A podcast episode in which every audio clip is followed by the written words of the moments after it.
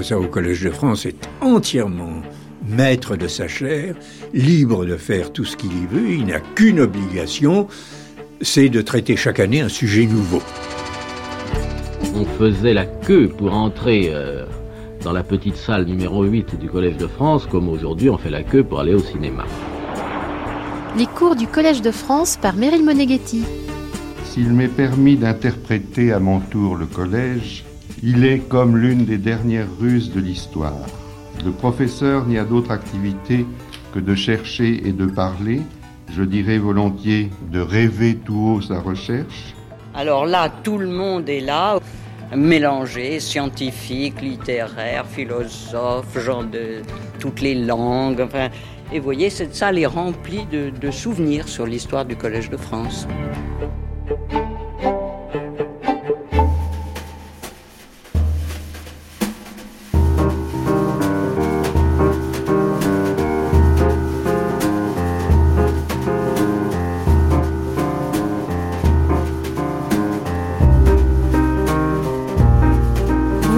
Comme chaque jour de cette semaine, conviés au cours du Collège de France auquel s'associe France Culture pour partager nos recherches en marche, appréhender les mutations et les enjeux de notre monde dans un esprit interdisciplinaire. Quelle est la longue histoire transfrontalière du retable de l'agneau mystique des frères Van à Gand? Que fait le désir avec les objets d'art? demande l'historienne Bénédicte Savoie pourquoi ou comment restituer une œuvre loyalement acquise. Von Eyck est-il allemand ou flamand? Comment le philosophe Frédéric Schlegel met-il en valeur une esthétique du romantisme allemand? Comment faire parler les sources d'une mémoire qui s'attache à la perte considérable d'un bien culturel quand celui-ci est démembré, construit, déconstruit, reconstruit, sans cesse déraciné et rendu? Ainsi, le retable est déplacé à Paris en 1794, puis à Berlin après 1816. Des panneaux sont volés. Le retable est à nouveau déplacé pour échapper aux prédations de la guerre. Il passera par la France, par l'Autriche, reviendra à Bruxelles et finalement à Gand. Après le destin de deux œuvres antiques déracinées de leur lieu de création, le buste de Nefertiti et l'hôtel de Pergame, tous deux installés à Berlin, Bénédicte Savoie, titulaire de la chaire internationale Histoire culturelle des patrimoines artistiques en Europe 18e-20e siècle au Collège de France et professeur à la Technische Universität de Berlin, poursuit son analyse des translocations des objets d'art, entendez par ce mot leur déplacement et les phénomènes d'appropriation de biens culturels en Europe, dans le cadre de sa série intitulée À qui appartient la beauté? Arts et cultures du monde dans nos musées. Bénédicte Savoie, comme elle l'a annoncé dans sa leçon inaugurale, propose, et je la cite, d'explorer par le biais des objets les possibilités d'écriture d'une histoire transnationale de l'Europe qui ferait la part belle au dialogue des disciplines et des historiographies, et elle propose d'envisager la question des musées et des collections comme un fait anthropologique et politique majeur de notre époque l'histoire des musées et du patrimoine européen n'est pas neutre et s'inscrit bien dans une histoire politique et symbolique. Dans cette même leçon inaugurale, elle rappelait, je la cite, que dès la fin du XVIIIe siècle, de Paris à Londres et de Rome à Weimar, les transferts massifs de biens culturels et la violence qui les sous-tend provoquent des réactions de malaise dans les milieux éclairés. En Angleterre, Lord Byron s'insurge contre le transfert de la frise du Parthénon d'Athènes vers ce qu'il nomme l'abominable climat nordique d'Angleterre. Mais à côté de cette violence et de cette face sombre, Bénédicte Savoie rappelle aussi l'existence d'une face heureuse, celle de l'émotion devant une œuvre d'art accessible d'un lieu d'exposition à l'autre, qui trouve d'autres temporalités et d'autres publics, d'autres possibilités d'ouvrir le regard, ou de susciter chez les artistes qui viennent les contempler l'ébauche d'une autre œuvre. À qui appartient la beauté ne cesse de demander Bénédicte Savoie. Force est de constater que la réponse est complexe, sinon douloureuse et jamais définitive. Comme la valeur du retable de l'agneau mystique des frères Van Eyck, tantôt œuvre religieuse, tantôt œuvre politique et aujourd'hui fleuron touristique et nous gagnons le Collège de France le 10 mai 2017 pour le cours de Bénédicte Savoie, à qui appartient la beauté, Aujourd'hui, le retable de l'agneau mystique à Gand. Quatrième séance qui sera aujourd'hui consacrée au retable de l'agneau mystique des frères Van Eyck, peint au XVe siècle et qui se trouve aujourd'hui dans la cathédrale Saint-Bavon à Gand. Cette œuvre d'art se compose de deux faces ou de deux volets, une face fermée, qui est la face de tous les jours en quelque sorte, telle qu'elle se présentait dans l'église où elle était depuis le XVe siècle, une face fermée qui représente dans le registre supérieur une annonciation et dans le registre intérieur à gauche et à droite les deux donateurs de l'œuvre, deux, le couple qui a euh, donné euh, l'ordre et l'argent pour euh, créer cette œuvre au XVe siècle, qui flanquent l'un et l'autre Saint Jean Baptiste et un évangéliste. Cet hôtel était ouvert au moment du dimanche. Quand il est ouvert, il a les dimensions de 3,75 m par 5,20 m. Il est peint sur bois et vous voyez ici sa dimension ouverte qui comporte dans le registre du haut, donc le Christ roi au milieu, trônant entre la Vierge Marie, pour nous à gauche, et euh, Saint Jean-Baptiste, puis de part et d'autre de ce groupe central, des anges chantant et jouant de la musique, et tout à fait à gauche, Adam, et tout à fait à droite, Ève. Dans le registre inférieur, vous voyez dans la partie centrale l'adoration de l'agneau de Dieu par plusieurs groupes de personnes absorbées dans le culte et la prière et éclairées par la colombe représentant le Saint-Esprit qui est ici. Là encore, des volets latéraux représentent sur le côté gauche euh, les juges intègres et les chevaliers du Christ, et de ce côté-ci, des ermites et des pèlerins.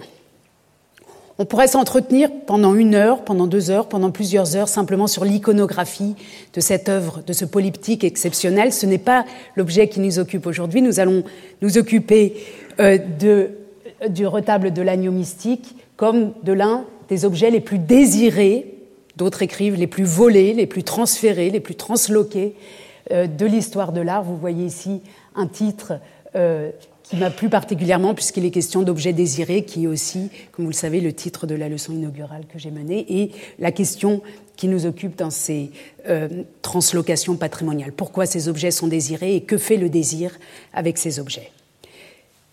Son histoire a été remise au goût du jour ou est connue par certains d'entre vous peut-être qui auraient vu les Monuments Men, le film euh, de George Clooney qui est euh, paru ou qui a été montré ou tourné en 2014. Vous voyez ici une scène où George Clooney lui-même euh, professeur d'histoire de l'art, fait un exposé sur le retable de l'agneau mystique pour expliquer pendant la Seconde Guerre mondiale aux autorités américaines qu'il est nécessaire de le sauver. Vous allez voir pourquoi, on y reviendra. Mais l'actualité donc de cette histoire est aussi, elle aussi, on a vu déjà plusieurs exemples, reprise dans un film de fiction récent.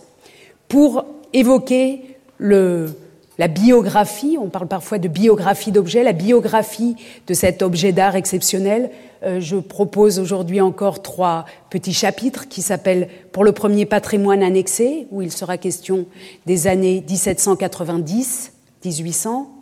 La seconde, réparation, recomposition, où on se transportera dans les années 1914-1920. Et la troisième s'intitule Évacuation, spoliation, restauration, où nous serons avec les Monuments Men, avec ces hommes de la Seconde Guerre mondiale qui sont partis à la recherche en Allemagne de cette œuvre qui avait été prise. Pour commencer, toujours quelques mots sur la méthode vous constatez que de cours en cours, nous avançons à partir d'objets concrets, qui chacun ont une histoire différente. Nefertiti a une histoire évidemment très différente de celle de l'hôtel de Pergame, et aujourd'hui encore, on est dans une histoire différente. Le classement de ces objets, le choix de ces objets, je vous l'avais dit lors de la première séance, est un choix chronologique. J'ai, en quelque sorte, organisé nos séances d'après l'âge des œuvres dont il est question. Donc la plus ancienne du XIVe siècle avant Jésus-Christ, c'est euh, notre Nefertiti et nous arrêterons avec euh, de l'art des années 1900. C'est une manière d'organiser le matériel. Évidemment, on peut l'organiser, on aurait pu l'organiser, et j'espère que dans vos cerveaux, les choses s'organisent sur ces doubles strates, puisqu'il faut les penser ensemble. On peut organiser euh, un cours ou le récit de ces translocations sous une autre chronologie, par exemple celle du premier déplacement de ces œuvres, entre le moment où elles ont été créées et le moment où pour la première fois elles ont sensiblement changé d'endroit, changé de pays, changé de paysage, changé de milieu naturel, d'une église à un musée, etc. Si on organise les choses dans cet ordre-là, on constate que nos premiers objets, nos objets archéologiques, ceux qui nous ont occupés au début, se situent leur translocation, c'est-à-dire d'abord les fouilles qui ont permis de les mettre à jour, puis leur muséalisation, se situent dans cette seconde moitié du XIXe siècle et ce début du XXe siècle qui est, pour dire les choses simplement et de manière un peu euh, euh, trop facile, la période coloniale. Nous sommes, avec ces objets archéologiques, en présence d'objets venus en général de l'extérieur de l'Europe. Aujourd'hui, nous allons nous consacrer à ce retable qui a été bougé, déplacé pour la première fois en 1794 au moment de la Révolution française, qui est le deuxième grand moment, peut-on dire, de euh, translocation dans l'histoire moderne après l'Antiquité. Mais on a une période euh, si on s'occupe de nos œuvres d'en haut, une autre période qui précède la Révolution française, qui est celle du XVIIIe siècle, qui est une période d'achat sur le marché de l'art de collections complètes, notamment en Italie, qui ensuite sont présentées dans des collections euh, du nord de l'Europe, en Allemagne, en Angleterre, euh, en France même. Vous verrez que là aussi, malgré la légalité de ces achats, ensuite, ces premiers déplacements posent problème ou en tout cas, sont toujours remis sur le tapis. Et puis, le dernier euh, événement est celui de la Seconde Guerre mondiale. Je vous laisse vous dire ça pour que vous ayez bien en tête les différentes périodes et les différents contextes de ce que j'appelle translocation, pour ne pas nommer à chaque fois de manière différente ce qui se passe, mais et pour que vous voyez bien que ça marche à la fois ensemble, ce sont des problématiques qui marchent ensemble et qui parfois n'ont pas la même logique. Et aujourd'hui, nous tomberons nous partons dans une autre logique que celle que nous avons euh, découverte précédemment. Aujourd'hui, on change complètement de contexte puisque nous arrivons dans un contexte européen, dans un contexte religieux, que nous allons parler d'une œuvre d'art qui a été créée pour ce contexte religieux, pour une église, et dont elle a été extraite plusieurs fois au long euh, de sa vie d'œuvre d'art, mais euh, où elle est retournée dans cette église qui est donc la cathédrale Saint-Bavon à Gand. Premier volet, patrimoine annexé. On connaît bien en France euh, les événements révolutionnaires qui ont euh, conduit non seulement à la confiscation des biens du clergé et de l'aristocratie et du roi, y compris de, de leurs œuvres d'art, qui ont été concentrées à Paris, triées et qui ont donné naissance notamment au Musée central des arts qui deviendra ensuite le Louvre, confiscation, nationalisation des biens à l'intérieur des frontières françaises qui s'est doublée euh, d'une conquête de biens, d'un patrimoine qu'on pourrait appeler supplémentaire hors des frontières euh, de la France, conquête menée dans le cadre de conquêtes militaires, conquêtes artistiques et conquêtes militaires, enfin les conquêtes, les conquêtes artistiques s'appuyant sur des conquêtes militaires. Et vous voyez sur cette très célèbre gravure colorée ici l'entrée triomphale, je lis le titre, des monuments de sciences et d'art en France faites à ce sujet. Il s'agit des œuvres euh, venues d'Italie. Vous reconnaissez ici les chevaux de Saint-Marc, qui sont présentés dans une grande mise en scène tournant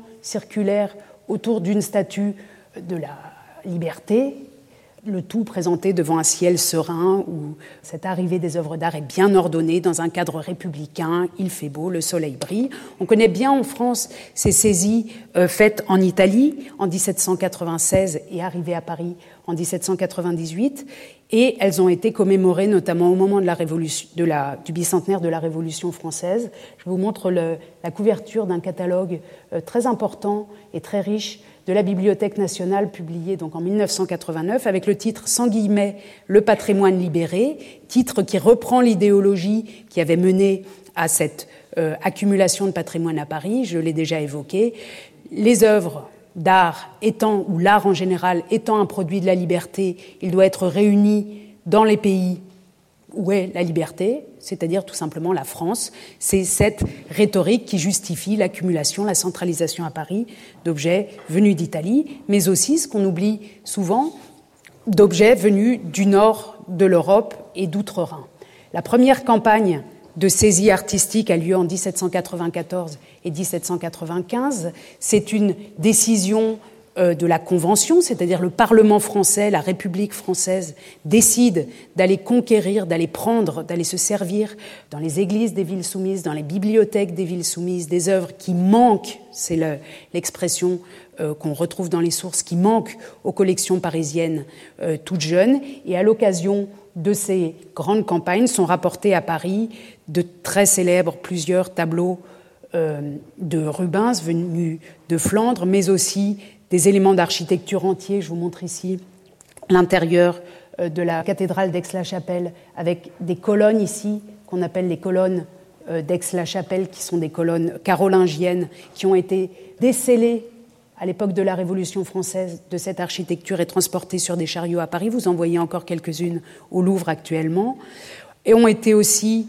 vidés des collections entières, simplement ici quelques exemples de dessins et d'estampes prises notamment dans les collèges jésuites ou dans les grandes bibliothèques religieuses de cette région de l'Europe, mais aussi des animaux, ici un vrai éléphant qui est venu à pied des collections euh, du Stadtrouder euh, aux Pays-Bas euh, pour enrichir par exemple les collections du Jardin des Plantes. À cette époque-là, dans cette première vague de saisie, tout paraissait bon à prendre qui pouvait enrichir les collections françaises, c'est-à-dire sans véritable hum, focalisation sur les objets d'art. On prenait de la vache flamande à la peinture flamande, et quand je dis on, c'était des commissions d'experts envoyées par le gouvernement français à la recherche de ces objets. C'est dans ce cadre qu'est venu aussi, en 1794, le rétable de l'agneau mystique à Paris, mais seulement la partie centrale, les volets latéraux étant demeurés dans leur ville d'origine, à Gand. Que se passe-t-il avec ce patrimoine libéré, libéré du joug de la religion, libéré du joug des despotes, selon la rhétorique de la Révolution française, ce patrimoine libéré et en même temps désacralisé quand il arrive à Paris, et il devient un patrimoine qui sert l'instruction publique. Je cite euh, un célèbre passage d'un discours de l'avocat euh, Boissy d'Anglas de 1794 qui souhaite dans ce discours que Paris soit la capitale des arts, l'asile de toutes les connaissances humaines et le dépôt de tous les trésors de l'esprit. Il, Paris, écrit-il, doit être l'école de l'univers, la métropole de la science humaine, et exercer sur le reste du monde cet empire irrésistible de l'instruction et du savoir. On le voit bien, on le comprend, que dans ce contexte qui est à la fois un universalisme et une hégémonie, L'œuvre d'art en question, notre retable de l'agneau mystique, n'est pas pris ici pour sa valeur religieuse. On ne va pas, la Révolution française qui a aboli euh, la religion ou le clergé, ne va pas euh, chercher des tableaux de Rubens ou des tableaux de Van Eyck en Flandre ou plus tard en Italie pour des raisons religieuses, mais parce que ces œuvres sont prises comme des œuvres d'art, des œuvres sur lesquelles vont se fonder, va se fonder l'instruction de la France, mais aussi du reste du monde. Arrivé à Paris, les œuvres sont triées, les livres vont à la Bibliothèque nationale, les animaux au Jardin des plantes, je l'évoquais, c'est-à-dire au Muséum d'histoire naturelle, et les euh, tableaux et les sculptures viennent au Louvre. Vous voyez ici une maquette du Louvre à peu près dans l'état où il était autour de 1794, c'est-à-dire avec la cour carrée que nous connaissons, la colonnade du Louvre qui était alors toute récente, la grande galerie qui existe déjà et qui relie le Louvre au Palais des Tuileries, et puis cette autre aile que nous connaissons aujourd'hui très bien, qui a été euh, ultérieurement construite au XIXe siècle, euh, manque encore, et vous voyez que la ville est encore en partie dans le Louvre, où se trouve non seulement donc à partir de 1793 le musée central des arts, mais aussi des ateliers d'artistes et autres euh, occupations. Les œuvres d'art arrivent donc ici, donc quand je dis les œuvres d'art, on compte entre l'Italie, les Flandres, la Belgique, l'Allemagne, on compte en milliers euh, les tableaux et en milliers les sculptures qui arrivent à Paris en l'espace d'une dizaine d'années à peine.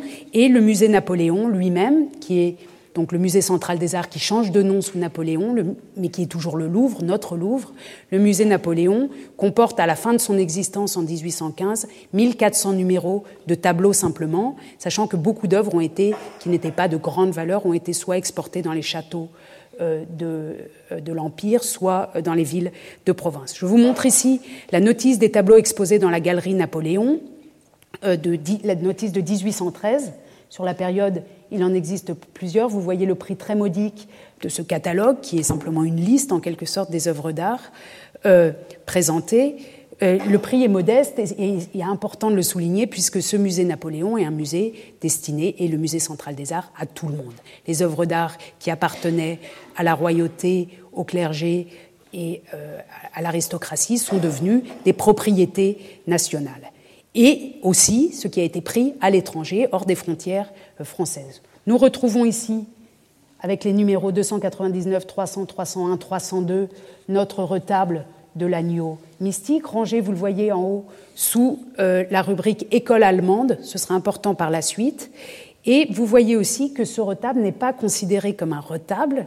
Tout de suite, il a perdu, en étant muséalisé, sa dimension d'objet religieux, puisqu'il est décomposé en différents numéros. Dieu le Père, qui porte le numéro 299, la Vierge, Saint Jean-Baptiste, et le catalogue précise, ces deux tableaux servaient de volet au numéro précédent, c'est fini. Par le passé, quand c'était un objet religieux, ça servait de volet. Maintenant, au musée, ce sont des œuvres à part entière, chacune avec son numéro, et qu'on peut étudier chacune euh, pour elle-même. Et puis, pour finir, numéro 302, l'agneau sans tache, symbole de Jésus, reçoit les hommages des vierges, des martyrs, des pères de l'Église et de toute la hiérarchie céleste. Nous voilà donc en présence d'un objet d'art, d'une œuvre monumentale qui a été transportée à grands frais et qui, en étant transportée, a changé de valeur. Elle est passée d'une valeur donc sacrée à une valeur qui est une autre forme de religion, mais qui est la religion des arts, qui a donc été neutralisée, en termes religieux, neutralisée par sa venue au musée. Il est très intéressant de regarder quel effet produit la telle présence, euh, une telle présence d'un objet euh, déraciné en quelque sorte dans un musée autour de 1800. Je vous donne simplement trois exemples de regards portés sur cette œuvre. L'exemple d'un regard euh, d'un philosophe, Frédéric Schlegel, d'un philosophe allemand qui plus est, donc quelqu'un qui vient des régions où a été prise l'œuvre, mais qui ne l'avait jamais vue auparavant, qui la voit pour la première fois à Paris. Puis il sera question du regard d'un peintre et enfin du regard euh, des administrateurs du musée sur cette œuvre-là, qui, donc je le rappelle, est simplement une œuvre parmi beaucoup d'autres qui nous sert ici d'exemple. Frédéric Schlegel, c'est un jeune euh, homme qui arrive à Paris à peu près à l'âge de 30 ans et qui est devenu un très grand philosophe, comme vous le savez. On le connaît au même titre que son frère August Wilhelm Schlegel. Il a passé des journées, des mois, des semaines entières au Louvre à décrire tous les tableaux. Il détestait Paris et les Parisiens, donc le Louvre, pour lui, le musée central des arts en 1802, est un bon endroit pour passer ses journées. Il a décrit euh, ces tableaux et en les décrivant, dans une revue qui s'appelait la revue Europe, qu'il avait créée lui-même, qu'il écrivait en allemand à Paris et qu'il publie en Allemagne, en décrivant ces tableaux, il élabore, pour dire les choses rapidement, une esthétique du romantisme allemand. C'est-à-dire qu'il, dans, dans sa description de tableau, il valorise certaines écoles, il valorise certaines, certaines formes qu'il présente comme exemple pour la jeune école de peintres euh, français, euh, allemands, ou en tout cas pour les peintres de sa propre génération. Il leur montre l'exemple à partir de l'art ancien. À propos de ce tableau-ci, j'ai noté simplement quelques phrases clés. Il écrit Puisque Holbein s'est inspiré de Van Eyck, il serait naturel de considérer Van Eyck comme un représentant de la peinture allemande, dont l'histoire et l'évolution apparaissent avec beaucoup de clarté et de simplicité lorsque l'on considère ces trois grandes étapes, Van Eyck, Dürer, Holbein. C'est très intéressant pour nous de voir une réflexion comme ça chez un jeune homme de 30 ans, parce que cette évolution, ces trois grandes étapes qu'il nomme ici, il les voit au musée Napoléon à Paris. Il n'a pu les voir nulle part ailleurs avant. Euh, en Allemagne, ces œuvres-là n'étaient pas présentées dans les grands musées, qui présentaient plutôt de l'art italien, et c'est ici qu'il découvre cette filiation. Et de manière intéressante, son regard esthétique est aussi un regard patriotique, un regard qui se pose la question de la nationalité et du caractère national des œuvres qu'il voit, et tout de suite, comme les Français d'ailleurs, il considère que cette œuvre flamande est de l'art allemand. Il continue en décrivant d'abord la partie centrale et la plus spectaculaire, l'agneau de Dieu. L'agneau est sur l'arche d'alliance et le sang coule de sa poitrine dans une coupe. Près de l'arche se tiennent des anges et des séraphins en adoration. Au premier plan jaillit l'eau vive d'une fontaine. Le paysage est si richement orné de fleurs, de fruits, de montagnes et de palais à l'arrière-plan qu'il est presque trop chargé. Il continue à se plaindre en fait de cette opulence euh, de détails pour mieux valoriser ce qui arrive après, c'est-à-dire les trois tableaux d'église du même peintre. Il ne les met pas en relation, hein, il, les voit. On, ignore comment était l'accrochage exact euh, dans la galerie du musée Napoléon, mais on sent bien que ni le catalogue ni lui ne les voient comme un ensemble. Donc il voit d'autres tableaux d'église du même peintre qui, eux, forment un ensemble, les trois du haut, sont infiniment plus émouvants même s'ils ne sont pas plus intéressants. Ils représentent Dieu le Père, la Vierge et Saint Jean-Baptiste. L'élégance et la rigidité égyptienne de ces figures divines, sévères, toutes droites, comme dans l'Antiquité la plus reculée, inspirent un profond respect. Elles nous séduisent en dépit de leur effrayante sévérité, comme les monuments énigmatiques d'un monde ancien, plus vaste et plus dur. Alors ces phrases sont extrêmement intéressantes parce qu'on est aussi à l'époque, comme vous le savez, de l'expédition d'Égypte de Bonaparte et que ici, un jeune homme de 30 ans s'enthousiasme pour quelque chose qu'il trouve dur, raide, bizarre, énigmatique, égyptien. C'est d'abord quelque chose à comprendre pour nous, pourquoi ce jeune homme et d'autres avec lui s'intéressent à cet art euh, frontal qui, dans d'autres sources, est appelé aussi un art byzantin, qui rappelle les Byzantins. Et pour faire le lien, euh, qui n'est pas un lien national, mais un lien de génération avec euh, le côté français de la même époque, je me permets de vous rappeler qu'exactement à cette époque-là est peint par Jean-Dominique Ingres ce portrait que Napoléon détestait de Napoléon sur son trône. Et on sait que Ingres, qui a aussi moins de 30 ans dans ces années 1800, euh, a beaucoup copié Holbein et la peinture euh, allemande ou flamande euh, médiévale au Louvre et s'en est beaucoup inspiré et l'aimait beaucoup. Des témoins allemands, notamment, de ceux qui, ont connu le, tableau de Ingres, considèrent tout de suite que ça ressemble à Van Eyck. C'est ça qui leur vient à l'esprit. Ce qui est intéressant pour nous, c'est de voir comment une œuvre d'art prise dans un contexte religieux, religieux, mise au centre de Paris, c'est-à-dire au centre de l'Europe, des circulations euh, de, tourisme ou de touristes ou d'érudits autour des 1800, a un impact d'abord sur l'élaboration de l'esthétique romantique du côté allemand, mais aussi un impact sur l'esthétique picturale euh, en France, mais aussi en Allemagne à la même époque. On peut dire que cette œuvre-là, ce, ce retable, est une œuvre générationnelle. C'est ça qui faisait vraiment, j'allais dire, euh, c'est cet art-là qui électrise les jeunes des années 1800. C'est très intéressant pour nous. Et ce qui est intéressant, c'est de voir comment les directeurs du musée eux-mêmes attribuent une valeur à cette œuvre qui, évidemment, n'avait jusqu'alors qu'une valeur euh, religieuse. Dans l'inventaire Napoléon, c'est-à-dire les 13 grands ou 16 grands, 17 je crois, ou même plus, pardon, les grands volumes euh, qui liste toutes les œuvres conservées au Louvre à l'époque napoléonienne. Si on regarde dans le volume des écoles allemandes, flamandes, etc., on retrouve en effet notre retable ici. Alors vous voyez que cet inventaire Napoléon a, une, très une, très grande richesse d'informations pour nous, et c'est le premier inventaire qui avait une telle richesse d'informations, c'est qu'il comporte le nom du maître, la désignation des objets, ces dimensions en mètres et en centimètres, ce qui est très très précieux puisqu'à l'époque, dans toute l'Europe, euh, les mesures étaient encore différentes, mais quand l'art est réuni à Paris, tout d'un coup, on a toutes les mesures en mètres et en centimètres, et c'est très pratique ensuite pour retrouver euh, les œuvres, pour comprendre ce qui était véritablement au musée Napoléon. L'origine, vous voyez ici cathédrale de Gand, et ce qui nous intéresse particulièrement, euh, là, en cet instant, c'est le prix. Prix d'estimation de l'œuvre, prix d'estimation du cadre, puis viennent ensuite les rubriques emplacement actuel et observation. Alors ce prix est intéressant pour nous parce que, en l'espace de quelques mois, ici, Dominique Vivant-Denon, le directeur du Louvre, euh, euh, entouré de, quelques experts, dont le jeune écrivain Stendhal, ont essayé de donner un prix à tout ce qui était au musée Napoléon. Et cette liste de prix est très bonne. Elle nous intéresse aujourd'hui, historiens de l'art, parce qu'elle nous permet de donner une valeur chiffrée à des choses qui ont aussi une valeur esthétique et de voir si la valeur esthétique et la valeur chiffrée marchent ensemble.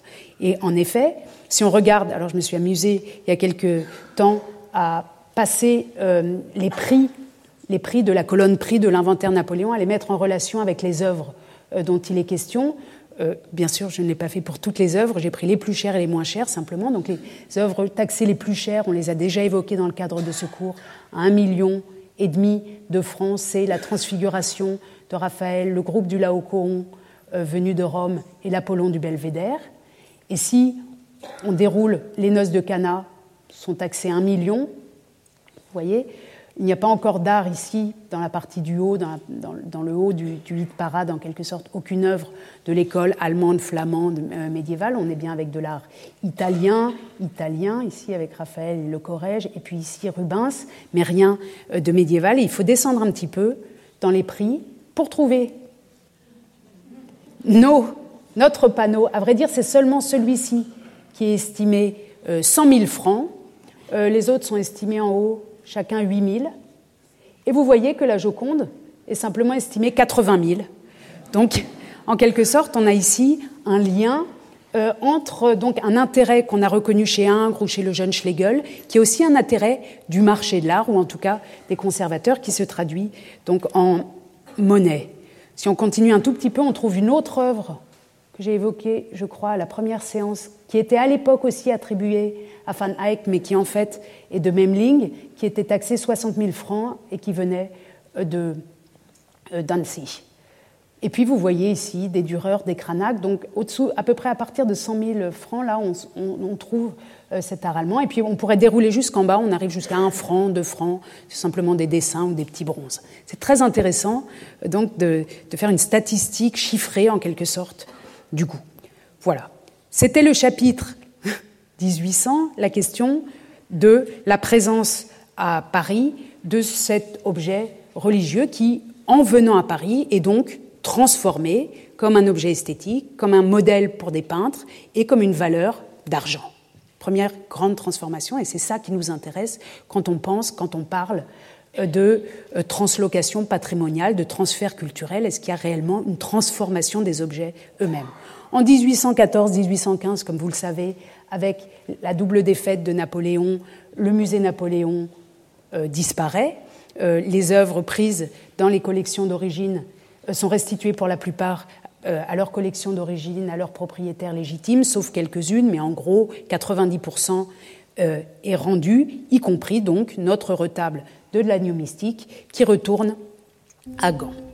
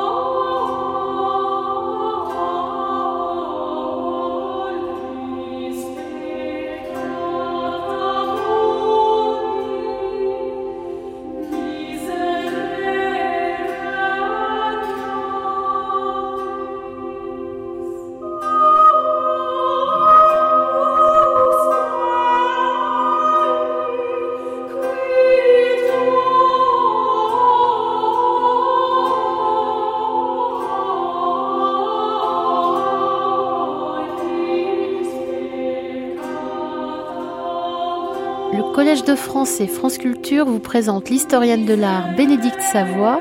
Aujourd'hui, à qui appartient la beauté? Le retable de l'agneau mystique à Gand.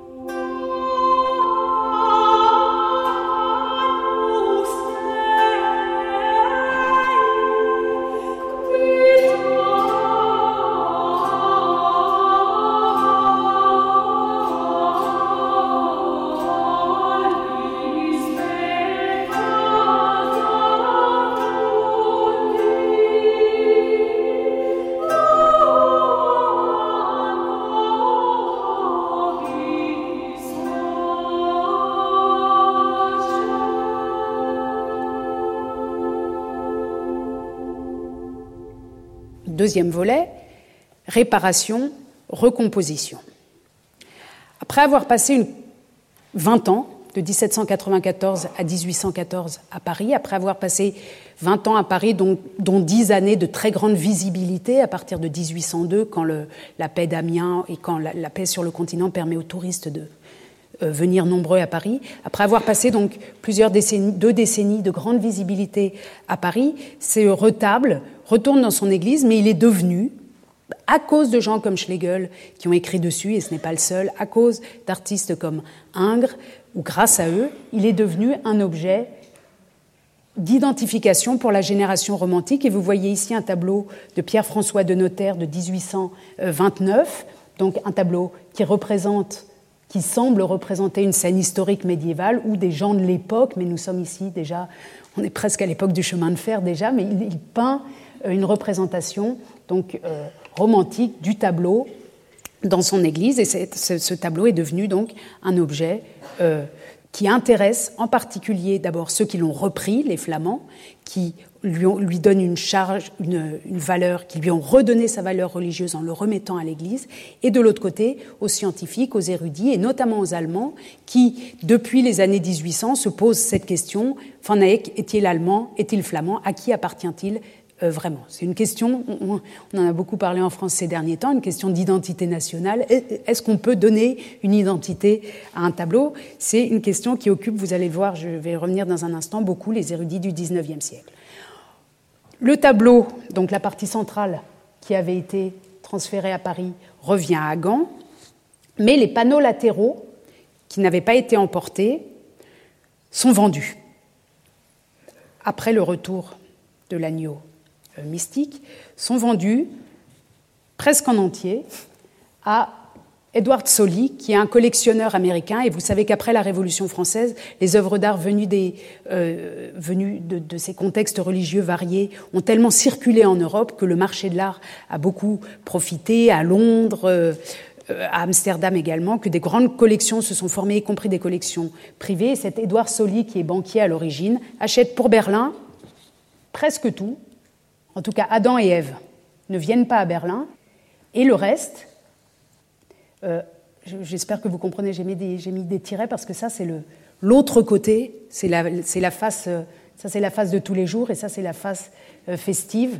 Mais comme ces panneaux sont peints des deux côtés, ça, en fait un, un, grand nombre, qui sont donc achetés par Edward Solly, qui lui-même tente de les vendre sur le marché de l'art européen et notamment en Angleterre. Il n'y parvient pas. il arrive en 1821 à les vendre au roi de Prusse. Et ces tableaux viennent prendre place à Berlin dans un musée tout neuf qui vient d'être créé en 1830, donc qui est en train d'être créé. C'est pour ça que le roi de Prusse achète beaucoup euh, de collections. Le Königliches Museum, le musée royal, qui est sur l'île des musées. Notre retable va être placé en 1830 dans ce bâtiment euh, qui a été construit exprès pour être un musée, et puis il sera transféré en 1904 dans le, ce qu'on appelle aujourd'hui le Bode Museum, qui à l'époque s'appelle le Kaiser Friedrich Museum. Donc même à l'intérieur de l'île des musées, nos, nos volets latéraux continuent euh, de circuler. D'ailleurs, ils changent de place même à l'intérieur des différents musées. Je vous montre ici simplement pour que vous l'ayez vu euh, sa présentation dans le Altes Museum, le Königliches Museum, c'est-à-dire ce qu'on voyait au sud présenté ici, et au-dessus, la partie qui représente l'agneau de Dieu, mais qui est une copie, une copie de l'original, puisque l'original est resté dans son église. Pendant tout le XIXe siècle, les études scientifiques et érudites se multiplient sur les frères Van Eyck, sur leur appartenance nationale à l'Allemagne ou aux côtés belges ou flamands d'une part, et euh, vers la fin du siècle, on trouve par exemple dans cette euh, encyclopédie Le Brockhaus, un tableau dépliant qui nous montre l'agneau mystique de Hubert et Jan van Eyck, comme vous voyez écrit ici en haut, euh, nach den in Gent, Berlin und Brüssel befindlichen Teilen des Originals. On apprend ici que les différents morceaux sont maintenant à Gand, à Berlin et à Bruxelles, car en effet, Adam et Ève ont été, puisqu'ils étaient trop nus pour une église, euh, mis en 1891 au musée des beaux-arts de Bruxelles.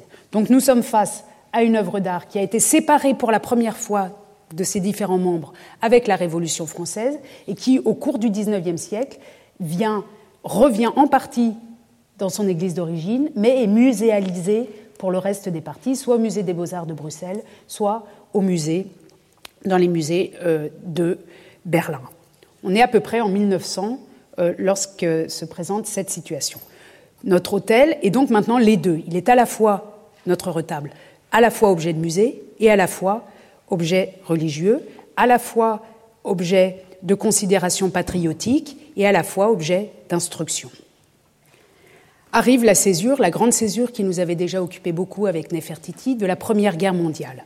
En 1914, comme vous le savez, l'Allemagne envahit, occupe euh, la Belgique et la propagande internationale, y compris euh, britannique et plus tard aussi américaine, considère que l'Allemagne met la main sur, non seulement sur les territoires belges, mais aussi sur les trésors euh, qui sont en Belgique. On peut euh, lire partout dans la presse des, des, articles scandalisés, à juste titre, après l'incendie de la bibliothèque de Louvain dès le début de la guerre en 1914, qui montrent de la bibliothèque universitaire qui montre, pour reprendre la terminologie de l'époque, la barbarie des Allemands qui détruisent des biens culturels et les revues sont extrêmement nombreuses qui se mettent à parler aussi des œuvres d'art dans ce contexte, et en particulier de la nôtre, de notre retable de l'agneau mystique. Je vous montre, c'est un exemple parmi une grande quantité d'exemples qui ont été étudiés euh, par ma collègue Christina Cotte, euh, un extrait du Mercure de France de, 1900, euh, du 1er juin 1915, vous le voyez ici en haut, c'est-à-dire assez tôt dans la guerre. Je vous lis. Cet extrait prétend ou explique la chose suivante. On a heureusement tout lieu d'espérer que les principales richesses des musées royaux de Bruxelles, les chefs-d'œuvre conservés à Anvers, à Gand, à Bruges, la douce et mélancolique Bruges de Memling, aujourd'hui piétinée par des sourdards brutaux, ont été mises en sûreté. Et M. Baude, directeur des musées de Berlin, a démenti le bruit suivant lequel il aurait fait transporter à Berlin les deux panneaux de Van Eyck, Adam et Ève, du musée de Bruxelles. La précaution, en effet, pouvait sembler inutile. L'Allemagne comptant sans doute annexer ces panneaux avec le retable même de l'agneau mystique en même temps que toute la Belgique. Espérons que ce seront au contraire les volets de ce même retable conservé au musée de Berlin qui viendront après la guerre reprendre leur place dans le polyptyque de Saint-Bavon. Vous voyez que dès le début de la guerre, cette œuvre d'art, celle-ci et d'autres, fait l'enjeu euh, donc d'une propagande de guerre. Ici, l'auteur nous explique d'une part qu'il y a des bruits qui circulent selon lesquels Berlin voudrait s'approprier ce qui lui manque du retable, et l'auteur français ici, en réponse, dit non seulement ils vont pas se l'approprier, mais en plus ils vont devoir nous rendre, ils vont devoir rendre à la Belgique, au moment venu, les volets latéraux pour que cette œuvre retrouve son homogénéité dans son lieu d'origine. Ça, ça commence dès le début de la guerre, en quelque sorte, et à juste titre, euh, enfin, on, comprend très bien pourquoi cet auteur français écrit cet article, puisque dans la presse allemande, notamment ici dans la célèbre revue Kunst und Künstler du, du, galeriste Bruno Cassira, ici on voit aussi dès le début de la guerre, en 1915, euh, des auteurs, ici celui-ci s'appelle Emile euh, Schäffer, qui propose qu'on se dédommage de la guerre en œuvre d'art. Vous voyez un article intitulé Kriegsentschädigung in Kunstwerken, ce qui veut dire dédommagement de guerre en nature, en œuvre d'art, in Kunstwerken. Donc cet Émile Schaeffer propose dans un long article qu'on pourrait, puisqu'on a la Belgique, récupérer des œuvres d'art qui, par exemple, n'avaient pas été restituées au moment napoléonien. Enfin, il y a des constructions un peu euh, acrobatiques pour justifier qu'on va se servir en Belgique, puis plus tard en France, si la France est occupée aussi, d'œuvres d'art.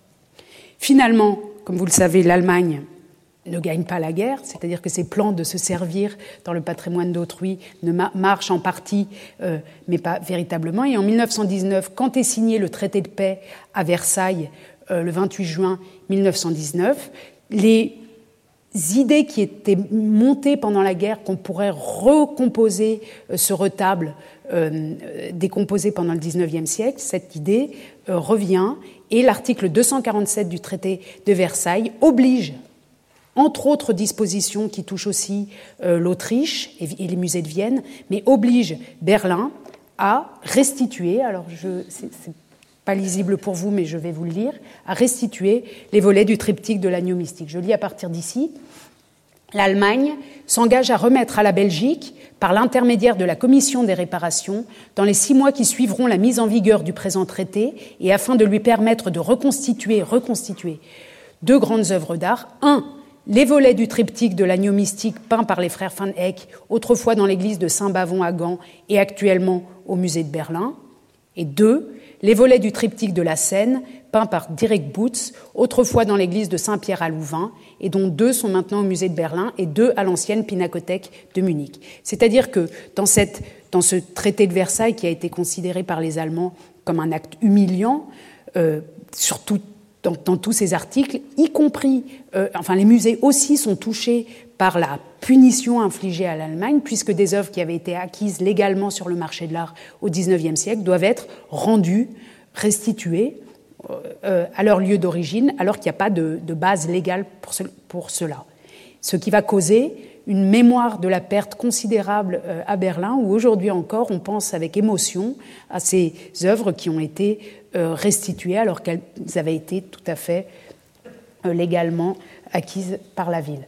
D'autres articles que je vous montre simplement rapidement, l'article 246 par exemple, euh, demande la restitution euh, à Sa Majesté le roi du Hedjaz, le Coran original ayant appartenu au calife Osman, etc., qui avait été offert à Guillaume II, c'est-à-dire qu'y compris des cadeaux qui avaient été faits par l'Empire ottoman à l'Allemagne doivent être euh, restitués.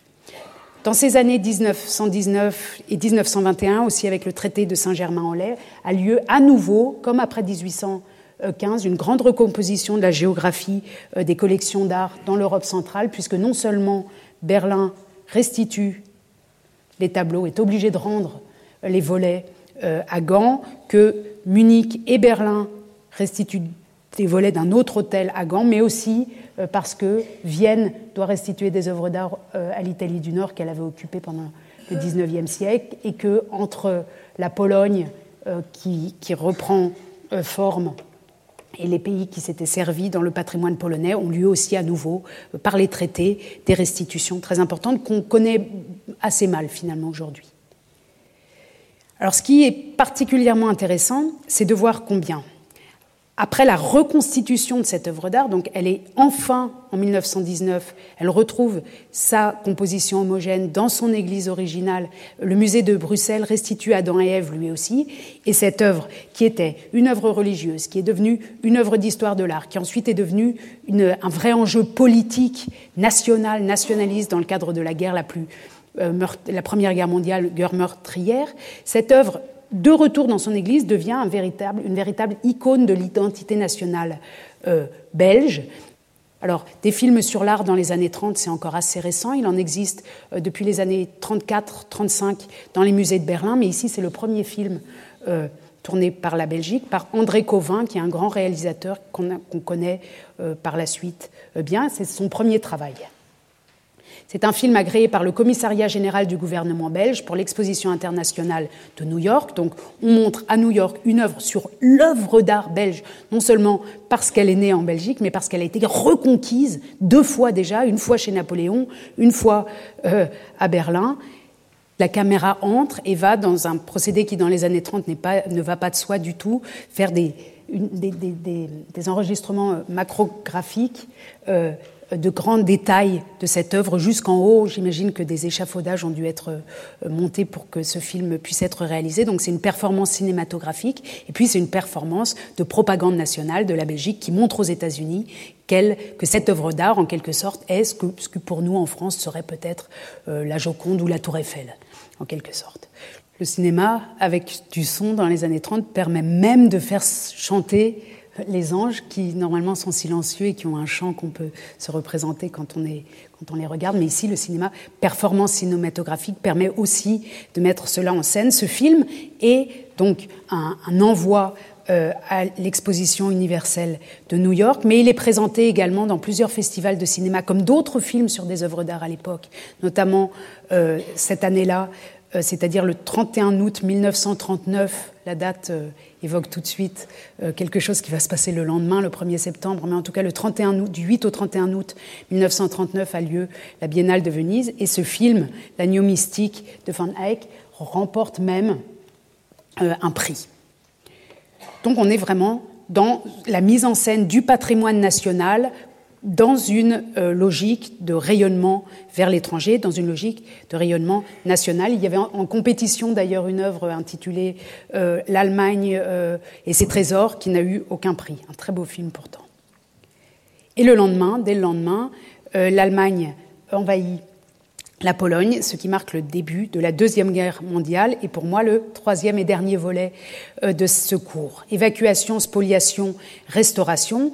Que se passe-t-il avec l'agneau mystique, qui est devenu une œuvre si nationalisée entre son retour ou sa recomplétude en 1919 et 1939, où on le montre à l'étranger, que se passe-t-il au moment où, quelques mois après euh, l'envahissement de la Pologne, va être aussi euh, occupée la Belgique Je vous montre la carte simplement pour mémoire. Dès 40, donc en septembre 39, l'offensive de l'Allemagne nazie se porte vers l'Est, et puis dès 40, elle se porte vers l'Ouest, et en particulier vers la Belgique. À ce moment-là, évidemment, tout de suite, et pas seulement à Gand, y compris dans tous les musées euh, et à Paris, les œuvres d'art sont mises à l'abri, et le retable de l'agneau mystique, euh, dont, on sait à ce moment-là qu'il est un enjeu national si fort, doit être envoyé, le plan c'est de l'envoyer au Vatican, mais il s'arrête finalement dans le château de Pau, dans les Pyrénées, c'est-à-dire vraiment à l'autre bout de, enfin, diagonalement opposé euh, au Reich allemand, à Pau où sont aussi euh, mises à l'abri les collections du Louvre. Il reste quelque temps dans le château de Pau, mais euh, les commissaires nazis, il en sera à nouveau question dans une ou deux séances, les commissaires nazis chargés de construire notamment ou d'élaborer une collection pour le grand musée qu'Hitler euh, prévoit de monter, qui serait une sorte de musée Napoléon d'Hitler à Linz, en Autriche. Les commissaires euh, nazis, des historiens de l'art, se mettent à la recherche de cette œuvre d'art et euh, finissent par la retrouver assez rapidement à Pau. Et à ce moment-là, ont lieu des négociations pour qu'elle soit restituée, qu'elle soit remise en fait à Gand. Et les Allemands veulent absolument empêcher qu'elle soit remise à Gand. Ils veulent l'emporter directement en Allemagne. Et un historien, le directeur de la Pinacothèque de Munich, suit à la trace euh, l'œuvre et l'expédie en Autriche dans des mines de sel où il est mis à l'abri dans les mines de Althaussee avec d'autres œuvres d'art des collections allemandes et d'autres œuvres d'art confisquées. Donc ce retable de l'agneau mystique qui avait passé 20 ans reconstruit tranquille dans son église est à nouveau sur la route et euh, dans des conditions extrêmes évidemment puisqu'il est transporté d'abord en camion euh, à Pau, puis à nouveau euh, mis pendant deux ans dans ces mines de sel qui étaient euh, d'ailleurs très sèches et qui, étaient de très bonnes conditions de conservation. Il n'a pas été abîmé, ni vraiment trop les autres œuvres à l'époque. À nouveau, alors là encore, on pourrait parler très longtemps de cette, chose, euh, de, cet, événement très spectaculaire de spoliation euh, des patrimoines par l'Allemagne nazie. Je euh, n'approfondis pas trop ici et je n'entre pas dans les détails, mais je voudrais vous montrer des extraits d'un autre film qui a été tourné par le même André Covin, le même réalisateur, en 1945, lorsque l'œuvre a été restituée pour la troisième fois à Gand, après avoir fait un passage au musée des Beaux-Arts à Bruxelles où, il a été, où elle a été euh, reprise en main, restaurée. Je vous montre donc l'extrait de ce film d'André Covin qui s'appelle Le retour de l'agneau mystique, c'est un vrai titre de film. Le, retour de l'agneau mystique, un film dont on n'a pas retrouvé la bande son et qui, dans le cas présent, la bande son euh, est la symphonie héroïque symboliquement important de Beethoven. Le film mêle des, euh, images de documentaires réels tournés par les Américains et des images de reportages tournées par André Covin. Donc du, du documentaire pris par les Américains que recycle Covin dans son film et des images qu'il a tournées exprès pour le film.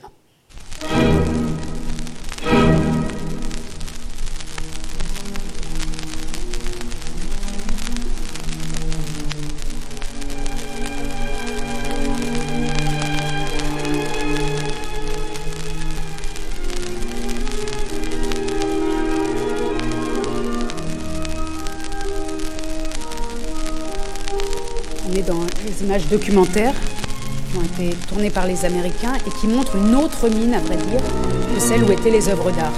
Et le film suggère qu'on est dans un seul lieu, où sont aussi des tableaux. ce sont des tableaux des musées de Berlin qui ont été mis en sécurité pendant la guerre, de la National Gallery.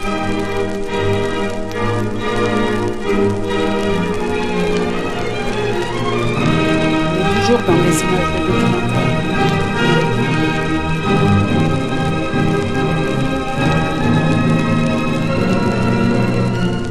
partir de là commence le film, commencent les images filmées par Covin.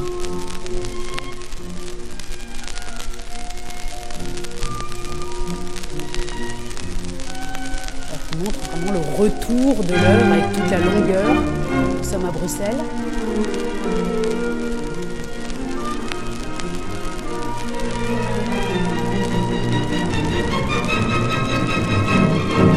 Voilà le donateur qui remonte l'escalier puis la donatrice, puis chaque panneau, l'un après l'autre, retrouve sa place. Alors c'est vraiment une mise en scène du retour à la maison de chaque œuvre. On prend le temps de bien montrer euh, qu'elles rentrent les unes après les autres au pays, en quelque sorte. Et le cas, dans, ce cas présent, ce n'est pas leur église d'origine, mais c'est bien le musée des beaux-arts où elles vont subir un traitement de restauration très important. Et euh, souvenez-vous, alors on, on, avait évoqué dans la première séance le geste de l'expert, de ces experts qui regardent les œuvres de très près au moment de les prendre, soit de les voler comme vivant de nom, soit de les restituer euh, comme à d'autres moments en tout cas, le moment de la restauration, de l'observation de très très près des œuvres est quelque chose qui doit démontrer pour le public que celui qui soigne les œuvres, qui les regarde bien, est aussi son propriétaire légitime. Et là, dans ce film, pendant un quart d'heure entier, on nous euh, André Covin montre euh, combien les conservateurs et les restaurateurs du Musée des Beaux-Arts de Belgique prennent soin de cette œuvre comme si c'était un être humain. Et ici, comme vous voyez, le, le conservateur avec sa loupe et, son, sa blouse euh, blanche et en train de regarder euh, Adam comme s'il s'agissait d'un corps euh, pratiquement vivant. Il y a d'autres scènes qui rappellent beaucoup ce rapport entre l'œuvre d'art et l'être humain. Finalement, le film en dit beaucoup plus que n'importe quelle démonstration sur la présence réelle de l'œuvre d'art qui est. J'ai souvent euh, évoqué ce lien entre l'œuvre d'art qui est comme un être humain, mais qui a en plus l'avantage d'être éternel, alors que l'être humain est mortel. Ici, on voit bien la proximité donc de ce patrimoine qui est vraiment comme comme nous, euh, en quelque sorte. Je termine euh, la longue histoire transfrontalière du retable de l'agneau mystique des frères Fanec et aussi l'histoire des significations différentes qu'une œuvre prend dans des contextes politiques changeants. Œuvre religieuse dans son contexte d'origine, témoin historique de l'évolution des arts au musée, objet d'érudition dans les livres, enjeu des conflits militaires du XXe siècle, entité touristique aujourd'hui. Aujourd'hui, si vous allez à Gand, vous verrez que l'hôtel est, comme dans une espèce d'aquarium fortifié. On a tellement peur qu'il reparte qu'il faut passer euh, vraiment des, des vitres blindées pour pouvoir le voir. Donc, entité touristique aujourd'hui, il montre avec beaucoup de clarté combien le patrimoine n'est pas une valeur établie une fois pour toutes. Sa valeur se forme et se déforme au cours du temps. Il garde la mémoire de ses valeurs stratifiées qui font aussi partie de l'histoire de l'Europe. Et je ne résiste pas au plaisir de vous montrer une œuvre d'art tout à fait contemporaine de Chris Martin, Hôtel de 2014, qui montre le cadre vide de cet hôtel, qui semble à la fois, et on pourra en parler longtemps, euh, qui semble à la fois perdu et qui retrouve par la perte ou par son simple cadre, une sorte de spiritualité qu'il avait à l'origine. Je vous remercie.